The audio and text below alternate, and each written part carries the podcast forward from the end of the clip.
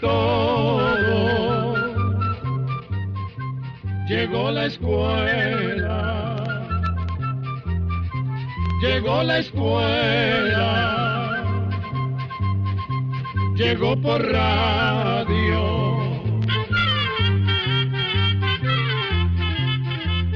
¿Qué tal amigos? Nuevamente estamos con todos ustedes para llevarles un nuevo programa de...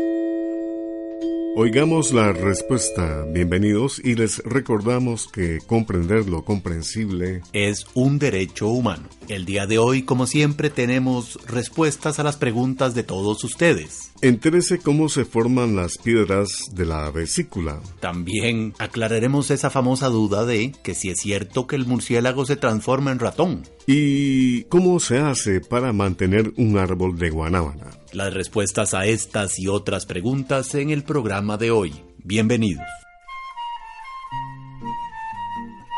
Pasemos a la primera pregunta. ¿Por qué lloramos cuando estamos tristes? Esta pregunta nos la hizo el señor Roberto José Vargas, que nos envió un mensaje desde Nicaragua. Oigamos la respuesta. Las lágrimas se producen en dos pequeñas glándulas llamadas glándulas lagrimales, que están en la esquina de afuera de los ojos, hacia la parte de arriba. Para que broten lágrimas de estas partes del ojo, es necesario que suceda algo que mande un mensaje al cerebro. Esto puede ser un dolor, una irritación en el mismo ojo o una emoción fuerte, ya sea de tristeza o de mucha alegría. Cuando nos pasan algunas de estas cosas, el cerebro envía una orden para que esas glándulas trabajen más y produzcan mayor cantidad de líquido en forma de lágrimas. De todas las criaturas que habitan la Tierra, solo los seres humanos lloramos de emoción. Llorar de tristeza es una forma de comunicación, pues las demás personas sienten el impulso de consolar a la persona que llora. Pero hay algo interesante con las lágrimas de tristeza. Resulta que contienen unas sustancias que actúan como calmantes naturales. Por eso nos sentimos mejor cuando lloramos.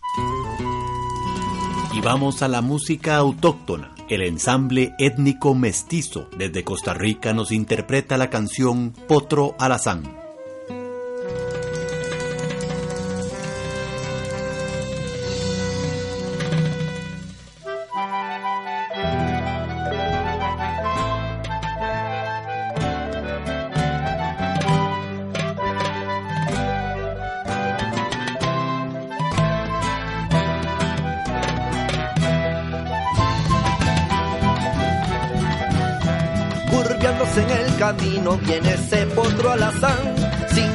Muy ladino con su jinete chalán, guapiándose con las piedras que hacen sus cascos sonar, como teclas de marimba cuando las van a tocar, como teclas de marimba cuando las van a tocar.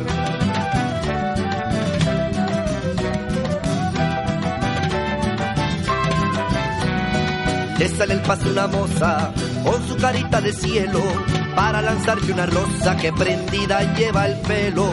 Otro potrito matrero que solo das a mi vida por la mujer que yo quiero, nunca tires de la brida. Otro potrito matrero, no me vayas a tumbar, porque te llevo al potrero y no te vuelvo a sacar.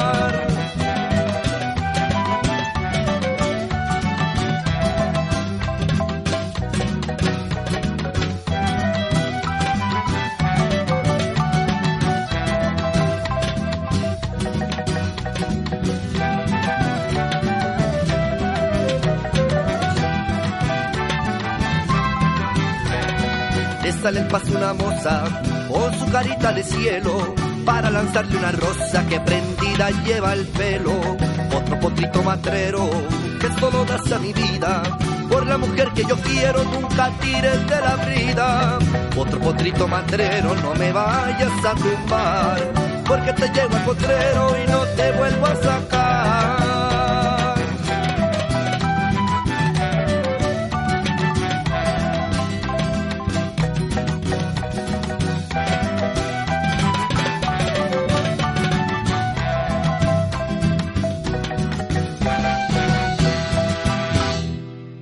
Desea hacernos llegar su pregunta a través de una llamada telefónica, nuestros teléfonos son código de área 506, número 2225 5338 o 2225 5438.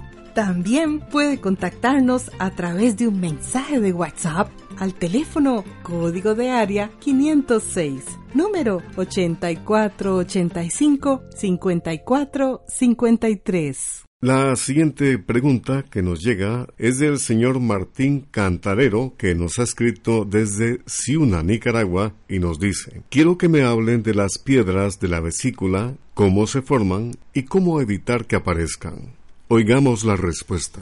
La vesícula biliar es como una especie de bolsita que se encuentra debajo del hígado. En el hígado se produce una sustancia llamada bilis. La bilis pasa del hígado a la vesícula, donde se va acumulando para ayudar a la digestión de los alimentos. Por eso la vesícula se llama biliar. Cuando comemos algo, la bilis sale y se mezcla con los alimentos, especialmente con las grasas, para ayudar a deshacerlos. Entre más grasoso o difícil de digerir es el alimento, la bilis sale en mayor cantidad de la vesícula. Los cálculos o piedras de la vesícula se forman porque las sustancias que componen la bilis se endurecen dentro de la vesícula. No se sabe con exactitud por qué se endurecen. Se cree que algunas veces esto se debe a infecciones o problemas del aparato digestivo que hacen que la bilis no salga. Y al no salir libremente, la bilis se queda en la vesícula. Parte de ella se endurece, se forman los cálculos y entonces la vesícula se inflama. También se dice que la edad, la gordura, la herencia y el tipo de alimentación, como las comidas muy grasosas, tienen mucho que ver con la aparición de cálculos en la vesícula. Cuando se forman estos cálculos o piedras, puede pasar mucho tiempo antes de que se presenten los síntomas. Para ayudar a evitar que aparezcan, conviene tener una dieta sana, con bastantes frutas y verduras, pocas carnes y harinas, no fumar ni beber alcohol en exceso y hacer ejercicio. Lo que debe hacer la persona, si sospecha que tiene piedras en la vesícula, es consultar con un médico. En algunos casos es necesaria una operación, pero no siempre es un asunto de emergencia. Se debe operar cuando sea el momento ideal y esto puede variar de una persona a otra. La operación de la vesícula hoy en día es muy sencilla y no es de peligro. En este sentido, la cirugía ha mejorado mucho en los últimos años. ¿Es cierto que el murciélago se transforma en ratón? Esta curiosa pregunta nos la hace el señor Joaner Gaitán desde Nicaragua. Escuchemos la respuesta. A través de los años hemos recibido muchas cartas preguntando por la relación que existe entre los murciélagos y los ratones, porque por su apariencia hay quienes los confunden. Además, en nuestras tierras existe la creencia muy extendida de que los murciélagos se convierten en ratones, o que son ratones a los que les salieron alas. Pero en realidad esto no es así. Lo cierto es que los murciélagos y los ratones son animales totalmente diferentes. Aunque se parezcan físicamente, no existe ningún parentesco entre ellos. Los murciélagos no sufren ninguna metamorfosis, es decir, no pasan por cambios bruscos durante su desarrollo, como los que tienen, por ejemplo, las ranas que van pasando por una serie de cambios hasta que llegan a tener su forma definitiva. En el caso de los murciélagos no sucede nada parecido. Desde que nacen ya tienen alas, o sea, ellos nacen con la misma apariencia que van a tener cuando sean adultos y lo único que cambia es su tamaño. Parte de la confusión quizás se debe a que no todos los murciélagos son iguales. Entre estos hay algunos que casi no tienen rabo, pero hay otros que tienen un rabo largo que recuerda mucho al de los ratones. Esto es lo que quizás ha creado cierta confusión y muchas personas han llegado a pensar que por el rabo comienza la transformación. Pero como les mencionamos anteriormente, los murciélagos y los ratones son especies totalmente diferentes y tanto los murciélagos como los ratones ya nacen con la misma forma que van a tener siendo adultos, solo que, como les dijimos, más pequeñitos. Saludos amigos de Centroamérica y más allá de estas fronteras. Desde Nicaragua, la cantautora Norma Elena Gadea nos permite escuchar su canción Pajarita de la Paz.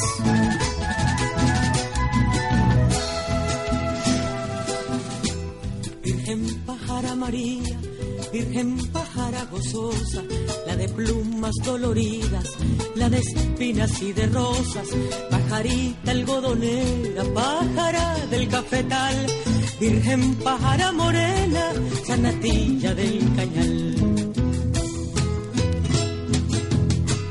Te pedimos por tu hijo, de tu vientre el más amado, el obrero, el campesino, el humilde, el explotado.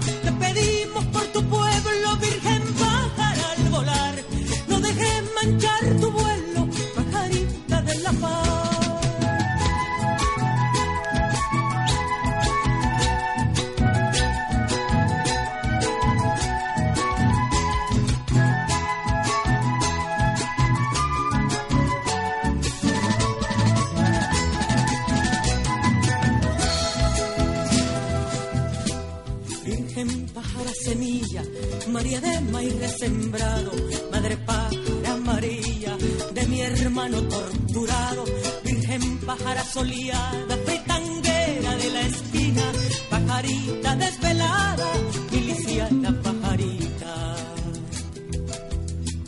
Pajarita guasiruta, Virgen pájara maicera, pajarita cocoroca, pájara guarda frontera, pajarita segoviana, pajarita del San Juan, Virgen pájara subtiaba, pajarita de Ayapal.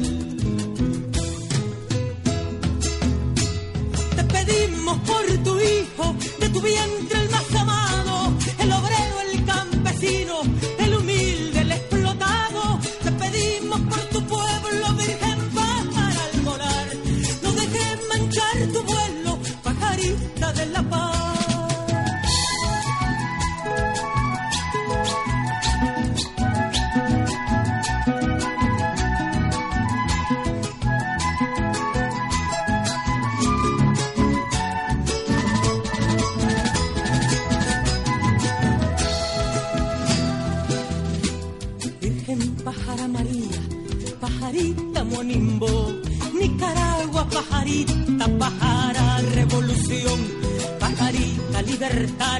pajarita sin fronteras, pajarita necesaria, pajarita guerrillera.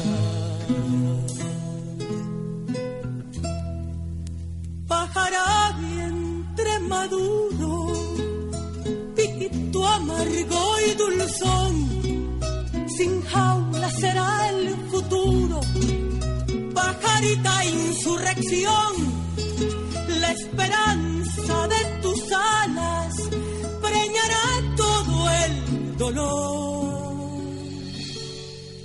Pajarita Guatemala, pajarita El Salvador.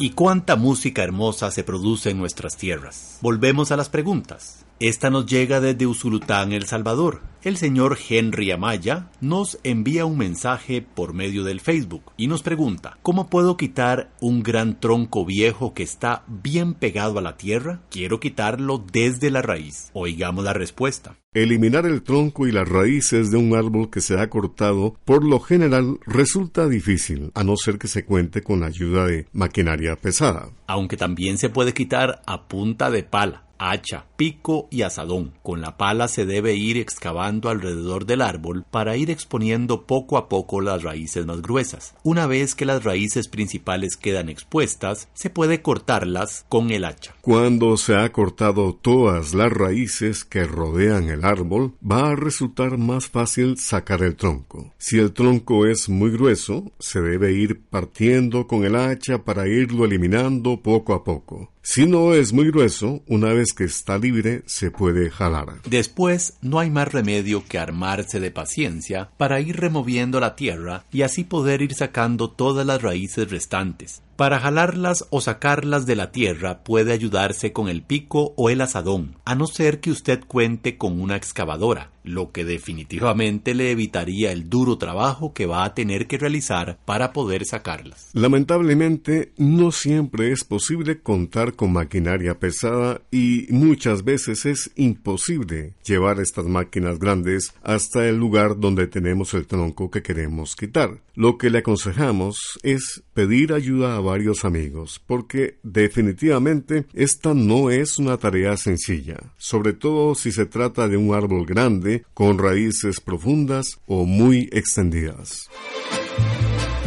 Vamos a la música mexicana, vamos a la ranchera, en este caso cantada por dos mujeres,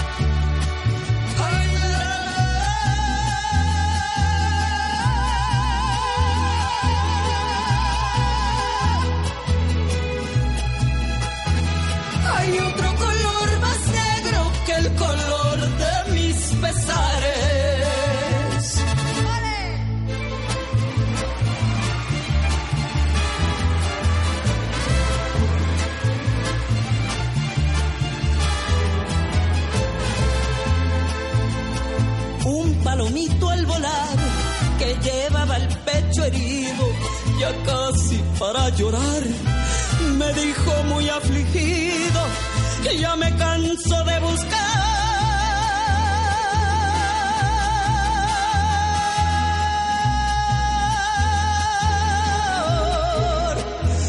un amor correspondido.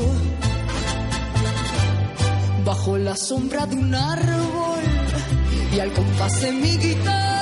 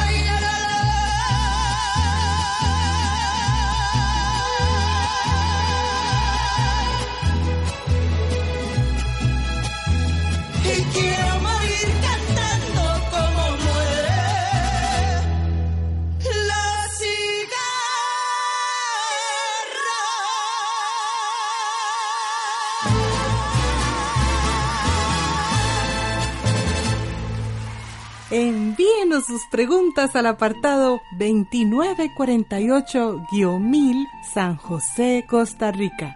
También nos puede contactar al correo electrónico isq.org o encuéntrenos en Facebook como Oigamos la Respuesta. Muchas gracias por su amable sintonía. Seguimos con las preguntas. Tengo un árbol de guanábana. Hace dos años las guanábanas eran sanas y dulces, pero este año se les pone una parte negra que contamina casi la mitad por dentro. ¿Qué me aconsejan? Esta es la pregunta que nos hizo el señor Reinaldo Padilla, que nos escucha desde La Paz, en El Salvador. Oigamos la respuesta. Por lo que nos cuenta, pareciera que el árbol de guanábana está siendo atacado por la enfermedad conocida como pudrición negra o antracnosis. Esta enfermedad es una de las que más afecta a las siembras de guanábana y la produce un hongo. Los frutos afectados se ponen negros y generalmente se caen del árbol. Se ha visto que la antracnosis muchas veces ataca árboles que crecen en condiciones poco favorables. Por eso queremos contarle un poco lo que necesita el árbol de guanábana para crecer de buena manera.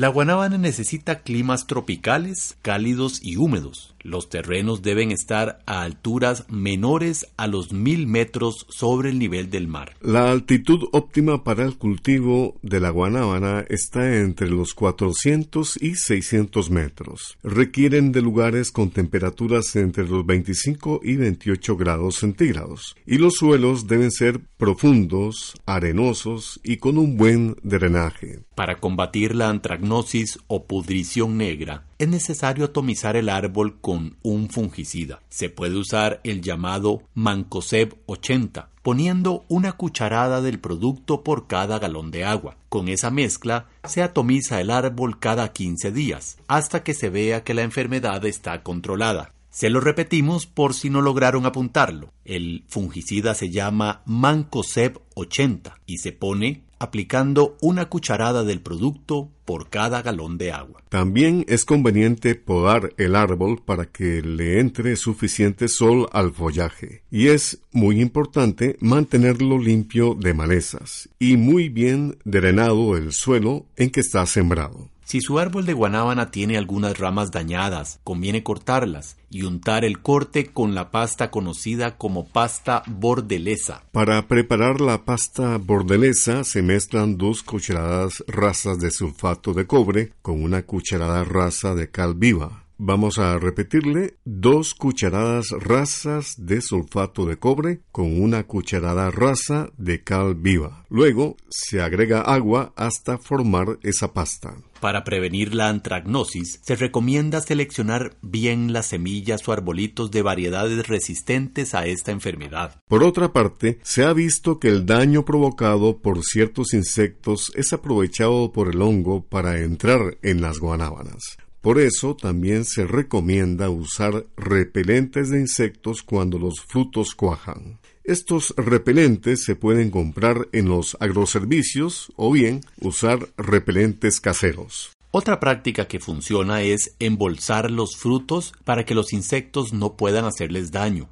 Para esto, en los agroservicios venden unas bolsas especiales como las que se les ponen a los racimos de banano, que pueden funcionar con la guanábana pero se puede usar cualquier bolsa que se amarre a la base del fruto y con huequitos en la parte de debajo de la bolsa para que el fruto pueda respirar pero que no permitan entrar a los insectos. Y terminamos con la frase del día. Esta es del famoso filósofo chino llamado Confucio y dice así, a donde quiera que vayas, ve con todo tu corazón. Programa de Control 32. Nota social. La señora Hilda García necesita comunicarse con urgencia con la señora Eulalia Escarlín Blandón, que vive en Estelí, Nicaragua. Si alguna persona de las que nos escuchan conoce a doña Eulalia Escarlín Blandón, le rogamos decirle que su amiga Hilda García necesita comunicarse urgentemente con ella, que puede llamarla a Costa Rica al teléfono código de área 506, número 22 23 89 17. Repetimos, código de área 506 número 2223-8917. O también puede comunicarse con nosotros para ponerlas en contacto. Y así llegamos al final del programa del día de hoy. Los esperamos mañana en este su programa Oigamos la Respuesta.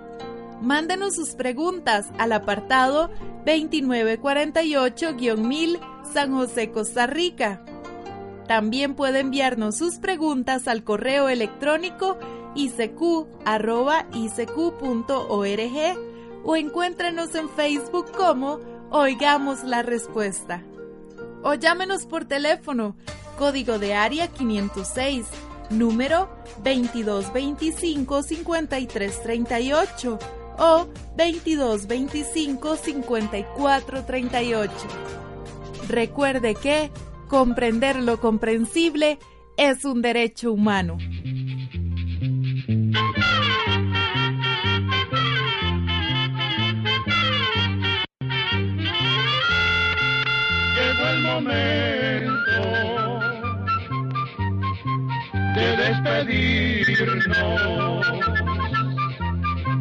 Se va a la escuela,